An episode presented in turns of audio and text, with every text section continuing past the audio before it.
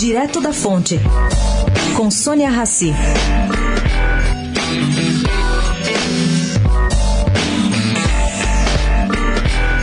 Gente, não vem só do PT a pressão para que Carmen Lúcia, presidente do Supremo, inclua na pauta o fim das prisões após a condenação em segunda instância.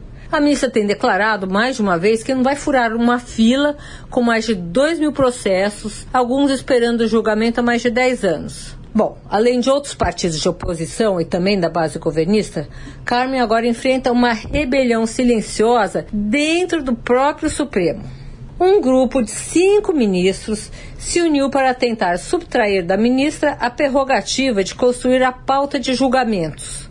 Fato inédito na história do STF. Na raiz de tudo, o desejo generalizado de impedir que investigados pela Lava Jato de todos os partidos e cores políticas sejam presos antes que as ações prescrevam. Sônia Raci, direto da fonte, para a Rádio Eldorado.